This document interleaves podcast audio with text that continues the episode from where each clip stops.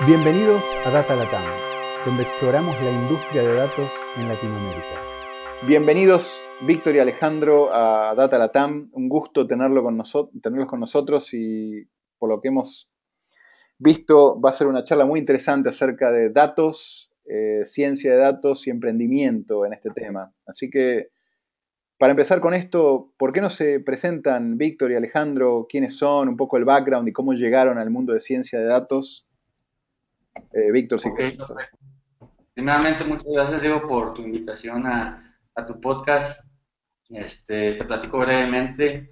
Eh, yo soy Víctor Cortés, soy, bueno, como lo mencionamos anteriormente, soy de México, del norte del país.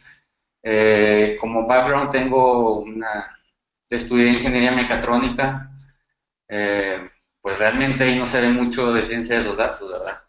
Posteriormente inicié mi maestría en ingeniería industrial, que fue cuando empecé en esta parte de ciencia de los datos. Se podría decir que fue mi inicio en, esa parte, ¿no? Eh, hice una tesis relacionada con monitoreo del proceso utilizando un poco de inteligencia artificial, bueno, unos métodos que es por vector machines y análisis de componentes independientes.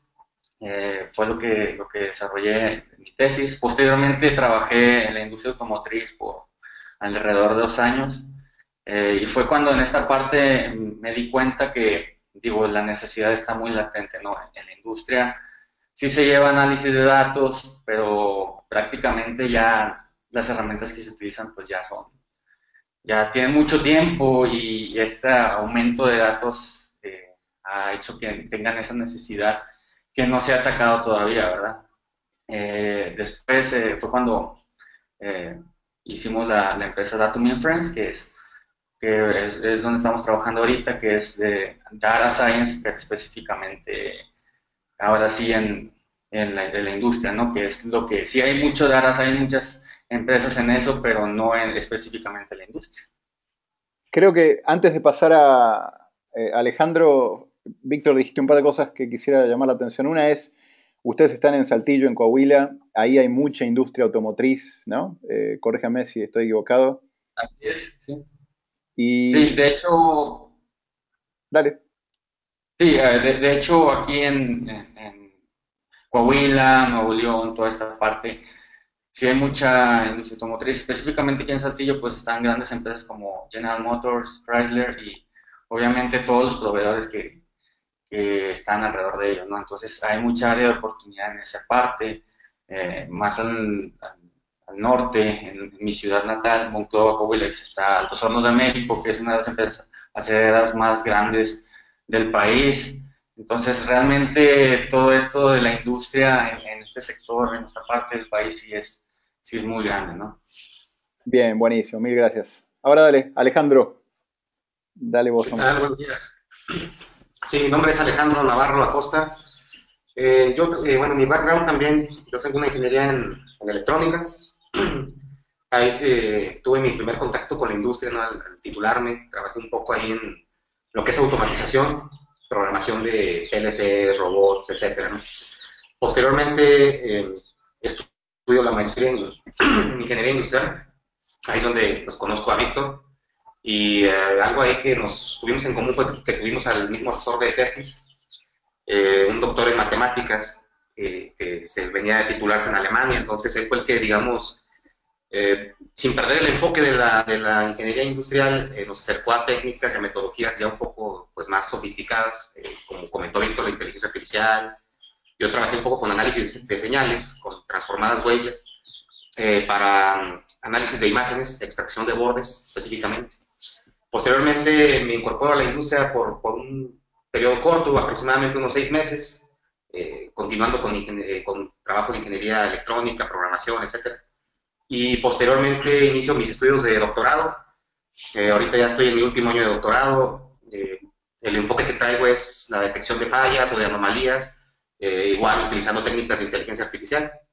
Y pues bueno, entonces quedó mucho aquí al, a la visión que, Víctor y yo concebimos de, esta empresa que estamos iniciando.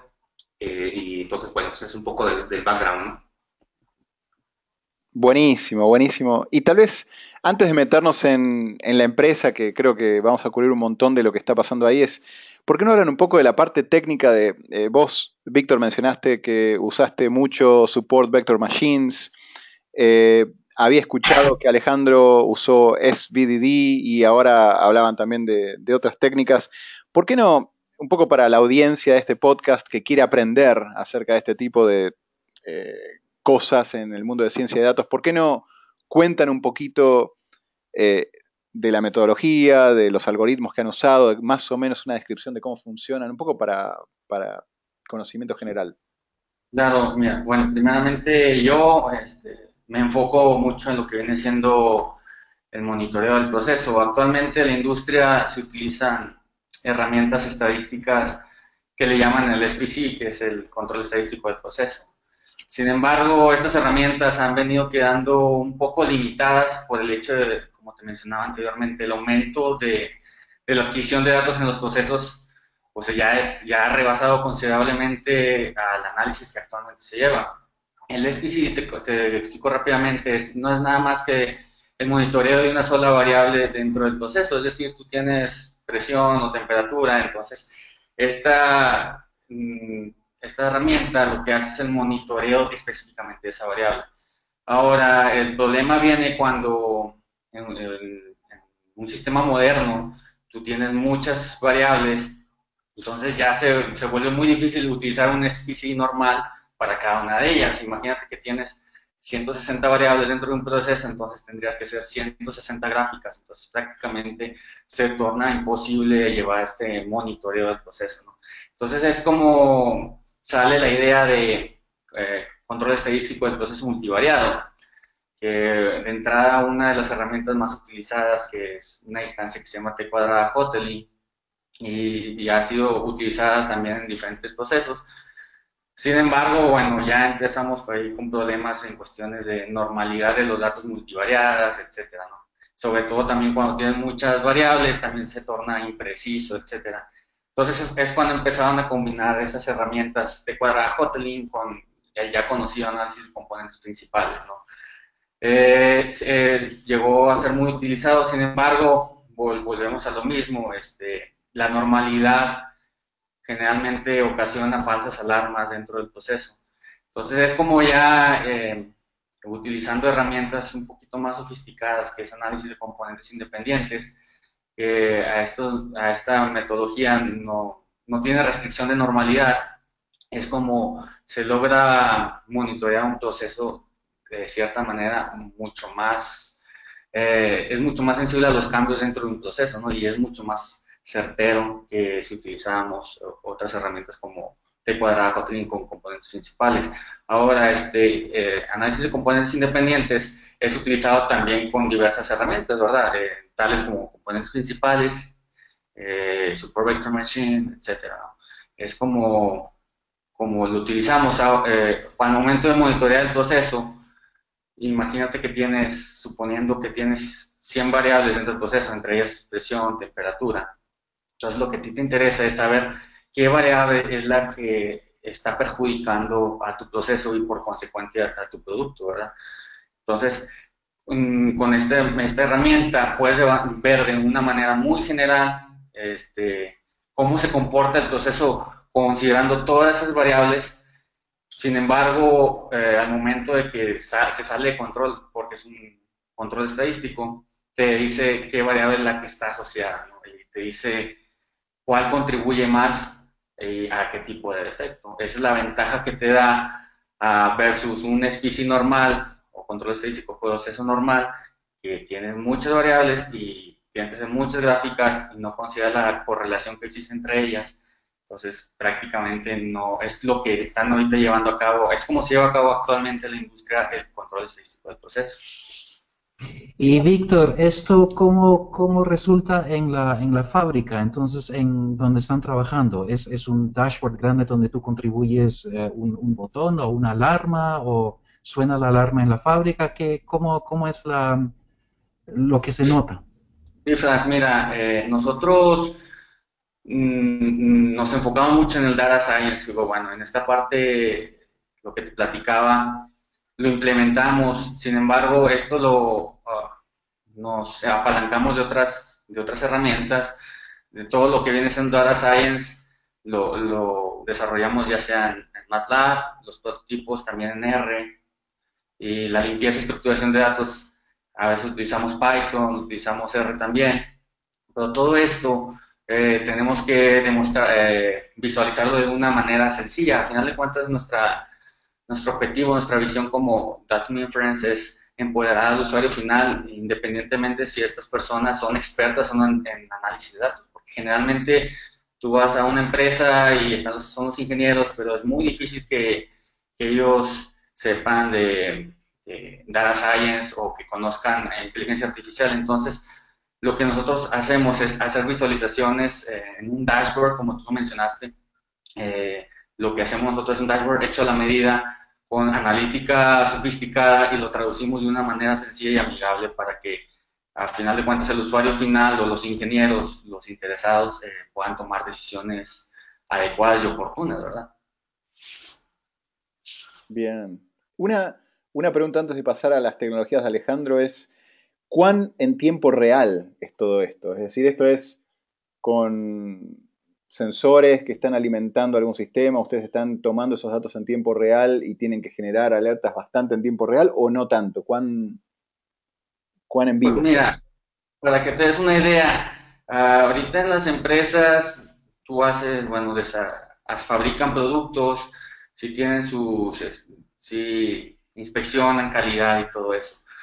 Sin embargo, bueno, para empezar es por muestreo, ¿no? O sea, no se dan abasto de inspeccionar el 100% físicamente.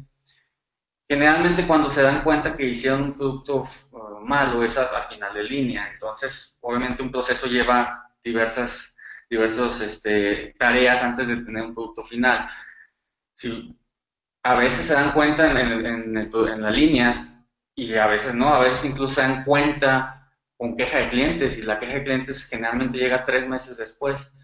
Lo que nosotros estamos ofreciendo es un tiempo de respuesta eh, pseudo tiempo real que es alrededor de uno a cinco minutos para la detección de fire, ¿verdad? Eh, obviamente eso está en función de, de qué tan rápido sea el modelo, qué tan rápido sea la base de datos y sobre todo la conectividad que tiene dentro de, de la empresa, ¿verdad? Bien, súper, súper interesante. Ya vamos a hablar un poco más de eso también. Para seguir un poco el orden que dijimos, Alejandro, vos hablaste de SVDD, extracción de bordes, inteligencia artificial y tu doctorado. Iluminanos un poco con tecnologías cool que estás usando para, divertirnos un rato y después pasamos a, a Datum Inference. Sí, mira, eh, bueno, yo yendo al, background de que cuando empecé a conocer esas técnicas, que fue como, como comenté hace rato en la maestría, bueno, ahí tuve la oportunidad de, trabajar eh, con lo que es análisis en imágenes. Eh, esto para igual, para lo apliqué en un control de calidad, en una pieza, eh, un componente de, de, un automóvil. Entonces ahí lo que, el objetivo era inspeccionar por imagen si ese, si ese componente estaba dañado o estaba mal ensamblado. Entonces, bueno, lo que se hizo fue, se extrajo un poco, se tomó, se toma imagen del objeto, y lo que hicimos fue que en el mundo de, la, de data science se conoce mucho como feature extraction, extracción de características, ¿no? En, nuestro, en este caso fueron los bordes en la imagen. Entonces, bueno, ahí se utilizó un algoritmo que, que eh, se basa o utiliza lo que es transformada wavelet. Transformada wavelet es una técnica de análisis de señales o es una transformación matemática que lo que hace es, eh, en general, lo que hace es transformar eh, del dominio del, del tiempo cualquier señal al dominio tiempo-frecuencia.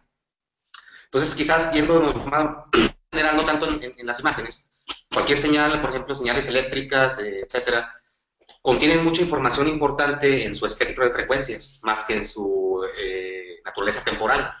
Entonces, eh, transformadas como transformada de Fourier, como transformada wavelet, son ampliamente utilizadas para digamos, extraer esas características importantes que nosotros deseamos eh, detectar o inspeccionar de alguna señal eléctrica.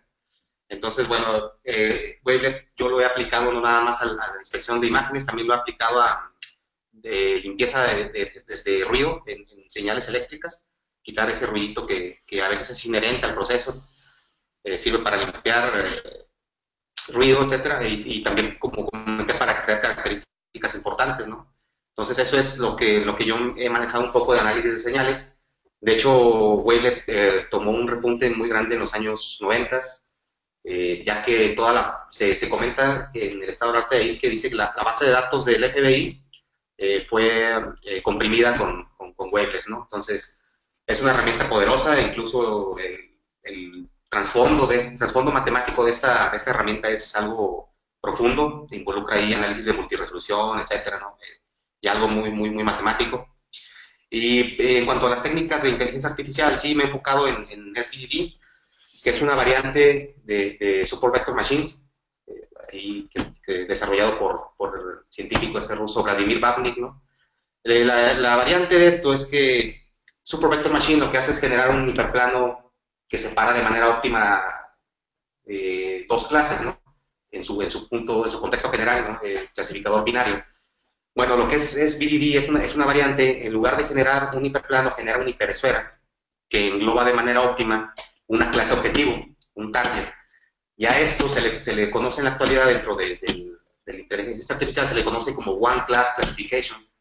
Es decir, ya, ya dejas aparte los, los clasificadores binarios y solo te enfocas en alguna clase. Esto es, muy, esto es importante, eh, ya que en la industria a veces, o, imagínate una máquina recién, eh, que, que, se, recién se está utilizando, entonces, pues es difícil que si tú quieres clasificar eh, buen funcionamiento y mal funcionamiento, a veces es, es, difícil que tú tengas datos del mal funcionamiento, ¿no? Porque la máquina es nueva o porque pues son, muy poco, son muy pocas las veces que ha fallado, entonces tienes muy pocos datos de, ese modo, de, ese, de, estado de falla.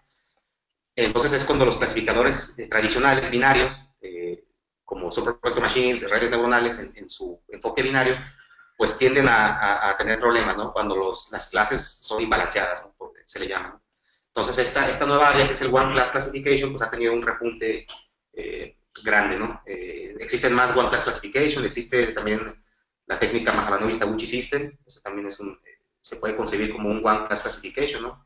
Entonces, bueno, es un poco en lo que yo este, me estoy enfocando, en lo que es detección de fallas mediante SBDD, pero eso combinado con un algoritmo metaheurístico para encontrar las variables que causan la variación en el proceso, ¿no? Es lo que comentaba Víctor. Él, lo hizo en otro enfoque, con, análisis de componentes independientes. Bueno, yo lo estoy dando un enfoque totalmente con, ese tipo de algoritmos, donde combino eh, por ahí metaheurísticas con SBD para, para detección de fallas y, e identificación de variables relevantes. Eso es lo que estoy trabajando. Alejandro, ¿y puedes dar ejemplos del, del tipo de proceso que, que, puedes monitorear, el tipo de fallas que puedes em, tú mejor encontrar que, que Víctor, para, para, poner uno en contraste con el otro? Claro, sí, este, estas técnicas eh, por su naturaleza, ya, nos dan el, gran beneficio de, analizar procesos multivariados y, como comentaba Víctor, en, la técnica que él utilizó, la utilizó por la necesidad de que los procesos no siempre se, vamos, los datos eh, generados en los procesos no siempre se distribuyen de manera normal, hablando estadísticamente.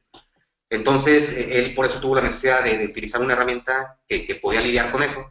Bueno, pues las herramientas de inteligencia artificial gozan de ese, de ese privilegio, ¿no? Están libres de asunciones estadísticas. Entonces, pues, cualquier proceso multivariado eh, es, es, es este, analizable, vamos, por estas técnicas, ¿no? Claro que, obviamente, dependiendo del proceso, habrá que pues, tomar en consideración eh, algún preprocesamiento específicamente, ¿no? Que, es algo importante en la ciencia de datos, ya sea, como comenté, limpieza de ruido, extracción de característica, estructuración de datos, etcétera, pero ya una vez que tú tienes los datos de una manera, digamos, eh, estructurada y, limpia, pues ya son, son analizables estos procesos, ¿no? Esto, esto se ha aplicado, estas técnicas, tanto como para procesos grandes incluso como para un solo dispositivo, ¿no? Por ejemplo, eh, eh, analizar o, detectar fallas tempranas en un motor, por ejemplo, un motor eléctrico, ¿no? Se, han aplicado técnicas de inteligencia artificial y transformaciones, como comenté, matemáticas, para la detección cuando los motores están a punto pues, ya de dañarse, ya sea por, por desgaste de componentes, etc. Entonces, esto, te fijas, es escalable, ¿no? O sea, puedes analizar desde un, desde un dispositivo hasta todo un proceso, ¿no? Súper interesante. El, mantenimiento preventivo de, de, esta época había ciencia de datos. Eh, también soy ingeniero industrial, en algún momento estudié todas estas cosas hace varios años y definitivamente se hablaba del mantenimiento preventivo, pero pensarlo usando toda esta data y todo lo que los sensores obtienen y usar estos algoritmos para poder predecir este tipo de cosas es súper, súper interesante y más en un lugar como el que ustedes viven donde hay tanto de esto. Y ahí tal vez esto es un segue perfecto para meternos un poco en la, en la empresa, ¿no? ¿Cómo fue que empezaron Datum Inference y cuándo la comenzaron? ¿Cuál fue la oportunidad que vieron y cómo es que están generando estos eh, contratos, estos engagements con, las empresas del sector? Sí, mira, este, como te mencionaba, bueno, la, empresa nació al, finalizar la, maestría, eh, pues nos empapamos mucho en esta parte de data science y vimos la, necesidad que, existe, sobre todo yo que trabajé como ingeniero de calidad, trabajé durante dos años, eh, se tenían muchos datos, eh, sin embargo, muchos no se analizaban o se creían que no eran importantes. Sin embargo, generalmente en la industria hay muchos defectos o hay retrabajos dentro del producto, quejas de cliente que cuestan mucho, mucho dinero y tiempo. Eh, a veces que no salen a tiempo los productos y los tienen que mandar eh, fuera del schedule, entonces también eso, eso lleva mucho tiempo y dinero sobre todo. Entonces, toda esa necesidad eh, la vimos latente y, eso es en toda la industria, ¿no? Entonces fue como nació la idea, inicialmente empezamos como consultor, como consultoría, consultoría en Data Science, eh, sin embargo, vimos que no era, no era tan escalable, bueno, más bien no era escalable como el dejar una aplicación o una herramienta ¿no? específica para una necesidad en específico. Eh, si tú eres consultor, eh, trabajas, les das recomendaciones, sin embargo, si no les dan seguimiento, pues el conocimiento y todo ese análisis ya se quedan prácticamente en, un cajón. ¿no? Entonces no queríamos eso, queríamos realmente contribuir y ayudar a la empresa en, problemas específicos y fue cuando nació la idea de desarrollar una plataforma que, la bautizamos como Action Analytics, que es una plataforma tailor-made eh, para las necesidades de la empresa. No es un software robusto como los que hay en el mercado, sino es específicamente para las necesidades que ellos, que ellos tengan, ¿verdad? Y en alguna de las conversaciones que habíamos tenido, Víctor, mencionaste esta tendencia industria 4.0. ¿Por qué no, cuentan un poquito acerca de, esta tendencia y cómo la visión de Datum Inference pega perfecto para resolver una problemática? Sí, mira, eh, la tendencia de, la industria 4.0 o la cuarta revolución industrial pues ya es inminente. De hecho, Alemania es uno de los países eh, pioneros en este aspecto, ¿verdad? Eh, la, industria 4.0 implica diversos pilares, son nueve pilares.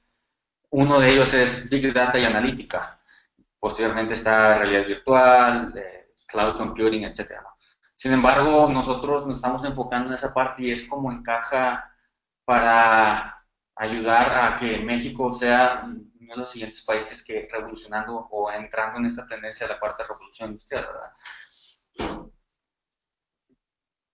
Súper interesante, súper, súper interesante. Aparte, claramente México, con toda la producción industrial que está generando, eh, creo que la visión que tienen ustedes y la tecnología que están aplicando realmente puede ayudar a dar un salto súper, súper interesante. Eh, Franz, ¿alguna pregunta a vos que, que estos temas sé que te interesan? Ah, sí, muchísimo. Y me, encanta la historia que, están, están contando Víctor y Alejandro. Em, para ustedes como emprendedores, les em, sí, sí encuentran las, las puertas abiertas para, jóvenes como ustedes, con ideas nuevas, de realmente entrar a, esa industria grande en, como la encuentran en su entorno. Sí, bueno, pues la verdad eh, sí hemos tenido pues algunos este, tropiezos, ¿no? En ese sentido, em, más cuando la industria, pues, eh, traen ideas muy arraigadas, ¿no? De, técnicas muy antiguas, etcétera. Sí, sí es difícil. Eh, más porque de pronto en ciertos países tenemos la tendencia a, a no, no, querer eh, embonar o empatar lo, científico con lo técnico, ¿no? Entonces, este, pues mucha gente, ingenieros, piensan que, pues bueno, si, si tú ya estás haciendo tu doctorado, pues es que dedícate a investigar, ¿no? ¿Qué estás haciendo aquí en la industria, etcétera, ¿no? Pero eh, también hemos visto con alegría que en, en, mucho sector industrial ya hay mucha gente joven en, puestos decisivos y, cruciales dentro de la organización. Entonces, este, esta, esta gente joven, eh, hemos tenido un, pues una gran respuesta por parte de ellos, sin la necesidad de que ellos conozcan mucho del ámbito de, data, de ciencia de datos, o mucho menos de las técnicas eh, a nivel científico, etcétera, creo que ellos, eh, al ser pues, personas que están empapadas con la tecnología día a día, ven de una manera más abierta todo este tipo de, técnicas y de, pues, de tecnología que ponemos a, la, disposición de ellos, ¿no? Entonces, eh, sí ha sido, digamos, hasta cierto punto combinado, ¿no? Nos hemos topado de todo, como dicen, ¿no? aquí picando piedra, pues de repente nos topa gente que no, no entiende mucho el concepto, no le ve la aplicación, y por el contrario hay gente que en 15 minutos se han quedado súper interesados, han querido conocer más o han eh, programado más juntas, etcétera, ¿no? Entonces yo creo que eh, esto poco a poco, o más bien, más, bien muy rápido, de hecho exponencialmente, se van a dar cuenta de la necesidad que ellos requieren de esto, ¿no? Porque ya se están viendo sobrepasados por, muchas cosas, ¿no? Por cantidad de datos, por naturaleza de los datos, por, por dispositivos electrónicos modernos que ellos tienen. Entonces, creo que, creo que se están dando cuenta muy rápido y sobre todo eh, la gente joven que está tomando muy en serio todo, todo esto. Qué bueno, qué bueno escuchar eso. ¿Y por qué no, no empatan esto con un caso, uno o dos casos que hayan trabajado? Me acuerdo, habíamos mencionado el caso, no, no sé si... Eh, no quiero que se metan en detalles de empresas en particular, pero el caso de rollos de acero, eh, algún caso interesante donde hayan aplicado todo esto y el tipo de impacto que esto generó? Sí, en, el caso del, rollo de acero, te, comento, eh, inicialmente, bueno, empezamos como consultoría eh, dentro de esta empresa, sin embargo, este, ellos son, bueno, tienen muchos datos, eh, generan mucho rollo de acero día a día y no tienen la posibilidad de inspeccionarlos físicamente. Generan alrededor de 700 rollos diarios, carro y te estoy diciendo que pesa 500, 500 toneladas, 600 toneladas, etc.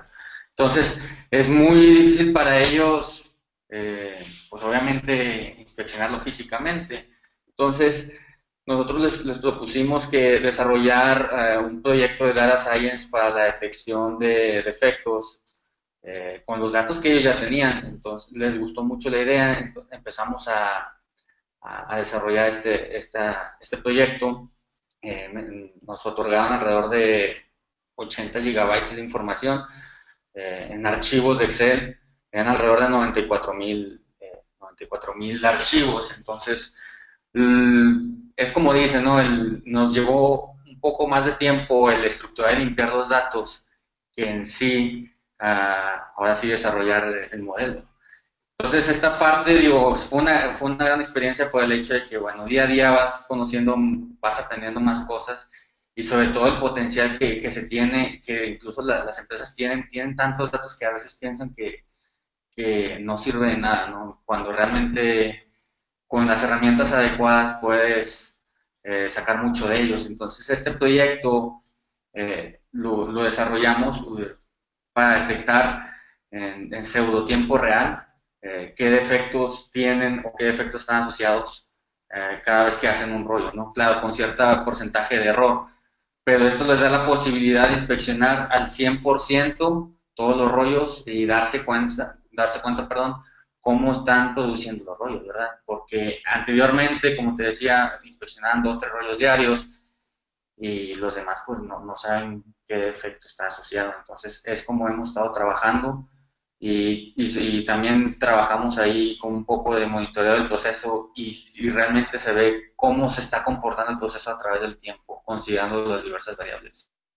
Sí, eh, eh, algo, algo de, aprendizaje que, que, nos dio mucho este proyecto y, la gente que, que, nos escucha, que nos escuchará, que, que trabaja en, su maestría, en su doctorado, etcétera, eh, va, va, a concordar conmigo en que tú cuando lees un artículo científico o, aplicas una técnica, esperan que, que, esos datos con los que tú vas a trabajar ya estén acomodados bonitos, eh, por decirlo de alguna manera, ¿no? Eh, entonces, en la, en la, realidad nunca se te habla de que te van a dar 90.000 archivos de Excel y que te van a decir, bueno, pues ahí extrae lo que tú necesitas, ¿no? Entonces, eso fue una gran experiencia para nosotros y, y, eso nos acercó aún más a lo que es la, pues, eh, digamos, una de las áreas o pilares de, la ciencia de datos, ¿no? Que es limpieza, estructuración, etcétera. Entonces, una vez que ya se logró estructurar y, ordenar, eh, ahora sí ya, pues, ya se aplican los modelos, ¿no? En este caso nosotros aplicamos por ahí eh, máquinas de soporte vectorial. Entrenamos un modelo para, para, que reconociera entre distintas fallas, ¿no? Entonces fue un poco, lo, fue un poco técnicamente lo que hicimos y pues bueno, ya el modelo está, está, está en prueba, está corriendo, ¿no?